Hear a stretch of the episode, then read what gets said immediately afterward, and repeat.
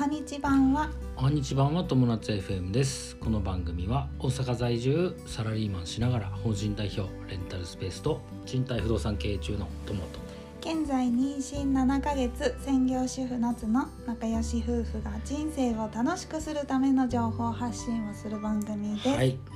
これでオープニングはもうしっくりきてるね感じだね。そうだね。定着しま定した、着しました。今日の大阪は雨です。はいいやーこれからね法務局に行かなきゃいけないんですよ。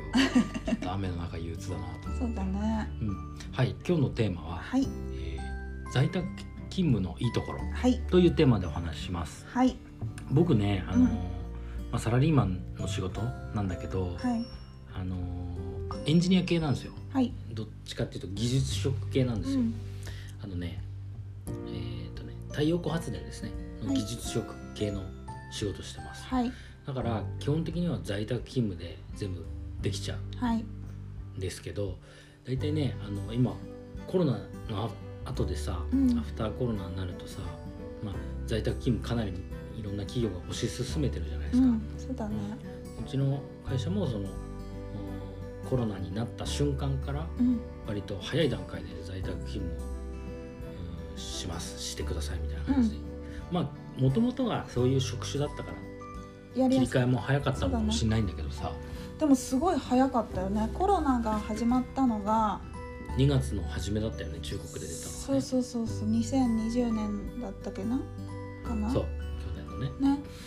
です結構すぐにもう、うん。在宅になったよね、もそうだね。だから2月のあ最後ぐらいにはもう在在宅宅してた勤務になってた、んだねうん、でなんか世の中が結構ざわざわざわざわしてる時にうん。じゃあ在宅勤務をどんどんししてくださいっていう感じで、まああのい在宅勤務で全く影響はなかったかな、うん。うん、まあ印刷とかをしなくなったぐらい。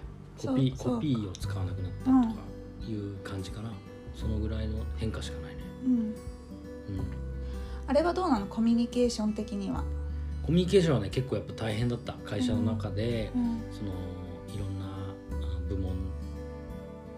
同僚とかとそのコミュニケーション取るっていうのはやっぱね大変。ちょっとさ席を立ってすぐ話しかければ前はできたんだけどうん。それができなくなったからあのねそこでねやったのがねチャット。うん。グループチャットをうん。作ってうんもうこれは別に自由に作れるチャットだからさ。うんうん。あの作ってそのまあ何でも気兼ねなく相談できる仲間というか、うん同僚たちをこう、あのチャットグループして、うん。でそこで大体の問題は相談しして解決ができるぐらいのものだったから。割ともう今はそこにコミュニケーションの部分もクリアしたかな。あそううん。すごいね、で素晴らしいね。そう電話でも電話ももう当然併用するし、うん。チャットでも併用するし、うんうん。もうほとんどコミュニケーションの問題今はなくなったかなこの。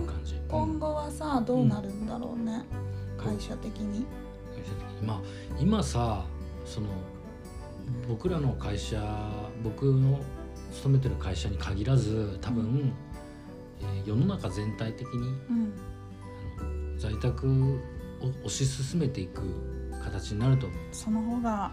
うん。しあのやっぱ企業としてもそっちの事務所のさ例えば賃貸料金とかさ、まあ、設備いろいろかかるわけじゃん。そうだよね。ううん。それで交通費も大きいと思うんだよ。うん。あの毎月毎月一人頭どのぐらい？1万円1万5千円とか2万円とかかかるでしょ。そうだね。2万円ぐらいかな大体の人が。でテナント料もかかんなくなるっていうと在宅勤務の方が多分企業としてもメリットあるんだよ経費がうんかかんないから。うん。うん、と思っててで何よりその働く側としても通勤時間がなくなるっていうのはかなり最大のメリットじゃない、ううん。んですごくさ在宅勤務やってて思うのはさ、えー仕事始めようと思った時に始められる。うん。で終わろうと思った時に終わってすぐ家にいる。うん。っていうのはすごくメリットがある。うんうん。かなと思ってます。でね、まあ、今はさ夫婦2人だから、うんまあ、そう思うのかもしれない。例えばさ小さいお子さんとかがさギャーギャうん。ー泣く、うん。あのタイミングとかもあるから、うん。まあ、そういうところでさもしかしたらその在宅勤務はやりたくないとかうん。静かな環境がいいとかいう人もいるかもしれないんだけどそうだね、うん。オンオフの切り替えが大変な人もい確かにるだろうし。それもあるね、うん。うん。なんだけどさ今僕が思うのはこ子供がさ今度生まれてくるじゃない。うん。で結構たくさんの時間を過ごせると思うんで在宅勤務であるから、うん。例えばまあお昼もさうん。今夫婦2人で食べれるし、うん。でまあ仕事中でもさ別に仕事部屋みたいなとこ作ってあ、置いてあるんだけど、うん。まあ話しかけるのは全然大丈夫じゃん、ね。うん。夫婦で話はできるじゃん、だから子供もさ様子を見すぐ見に行ってさ、うん。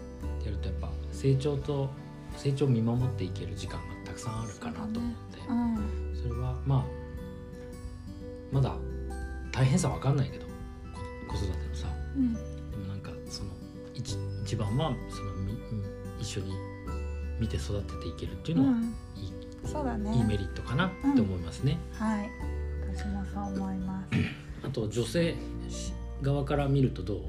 私はさ今主婦で専業主婦でずっとうん。家にいるから、うん。あのー仕事してる人にとって女性にとってのうん。その在宅勤務と違うかもしれないけれども、私はやっぱりね家にともくんがいてくれた方が、うん。とてもいろんなことで助かるの。あそう。例えばさ、まあ、ずっと家に一人でいるのももちろんつま,、ね。つまんないしさ。であとね具合が悪いことが多いあー確かに、だからやっぱり心配うん。なんか急にすごく具合悪くなっちゃったらどうしようっていう心配がやっぱり軽いよね。一緒にいたら、そうだねあとは楽しいしさ一緒にいた方が、うんうん。お昼とかも一緒に食べれるの嬉しいしね。あと時間が読みやすいねずっと見てるから今日はお夜をあの夜ご飯遅くなりそうだなとかそういうのが読める、うん。なるほどね、うん、のもすごく便利だなと思うし、仕事してる姿を見れるっていうのはなんか結構好きだうんね。うん。そうだね。うん、まあ世の中にはさ在宅勤務できない職業の方々もたくさんいるでしょう、うん。やっぱよく銀行さんとかさ、うん。不動産屋さんとか行くけどやっぱ在宅勤務は、うん、向かないよね、げうん、不動産屋さんなんか現場を案内したりさそうだね。銀行さんもねその店舗に来るお客さん対応とかうんあったりさ、やうん、っぱそういうあの在宅勤務できない環境っていうのはまあしょうがないと思うんだけど、ね。まあ、できるんだったら在宅勤務はすごくおすすめかな、そうだねう。ん、で今後どんどんみんなそうなっていくといいと思う。うん、うん。やっぱりさ企業側もさうん。この職種は在宅勤務ができませんって決めつけるんじゃなくて、うん。できる部分を探していく。例えば週そうだね。1日うん、在宅でできるようにしてあげるとか、いいかもね、うん。うん、進めていくように企業がなっていけばいいね。確かに。そうですね。うん、てな感じかな。はい。うん。在宅勤務やる上であといいこと？いいこと。いいことはあもう悪いこと。悪いことは？悪いことはあのやっぱね家を出なくなっちゃうからうん。ずーっと家にいるから、結構腰痛になったりそうだあとね運動不足になったりする、そうだね。そうだね。かなり、ううん。ん、そこはかなりデメリットですね。自分で気をつけていかないといけないね。うん。気をつけないとダメだね、うん。うん。あとはあとお金も使わないねお金は全然使わないね。やっぱね会社に行ったりとかするとお昼食べに行く、うん。ね。えーコンビニ行って缶コーヒー買っちゃうとうん。か。あるけど、家にいるとまあ家で作って食べるでそうだね。コーヒーも自分で入れて飲む、うん。なんかそんなんでもう全くお金を使わない。ってい。うかもう現金がね 減らないんですよ。そうだね。お財布持ってるんだけどあほら Suicaで行けるじゃん。そうだね。電車とか、もうん。うほとんどコンビニとかもさ、うん。 Suicaで行けちゃうしもうそもそも現金を使わなくなってるっていうのは。そうだね。うん。本当にそうだね。だね。で在宅勤務になるともう Suicaすら使わないからね。うん。何も使わない、そうだうね。ん、全部電子マネーでやっちそうゃうから。ですね。だから家計をなんていうのかな。セーブするのにもいいのかな。うん。あ反面その光熱費とか暖房とかはつつけてるから上がってるね。そうだとそういう意思味でう。うん言うとね、うん。うん。だから企業がその交通費の代わりにそういう施設費っていうか、手当。手当を出すっていうところがあるみたいだね。確かに。てな感じかな。はい、うん。まあ皆さんのご家庭がどうかっていうのもあるかと思うんだけどまあ、あのー在宅勤務してるとやっぱりね家族と過ごせる時間っていうのは最大のメリットですねそうですね。うん最大のデメリットは、えー腰痛だったり運動不足で不健康になる可能性がある、うん、ってことですねということですうんね。唯一の運動である通勤がなくなるからね。唯一の運動そうだねなくなるからね はで意識的に運動しないとダメだね。はいこれはね。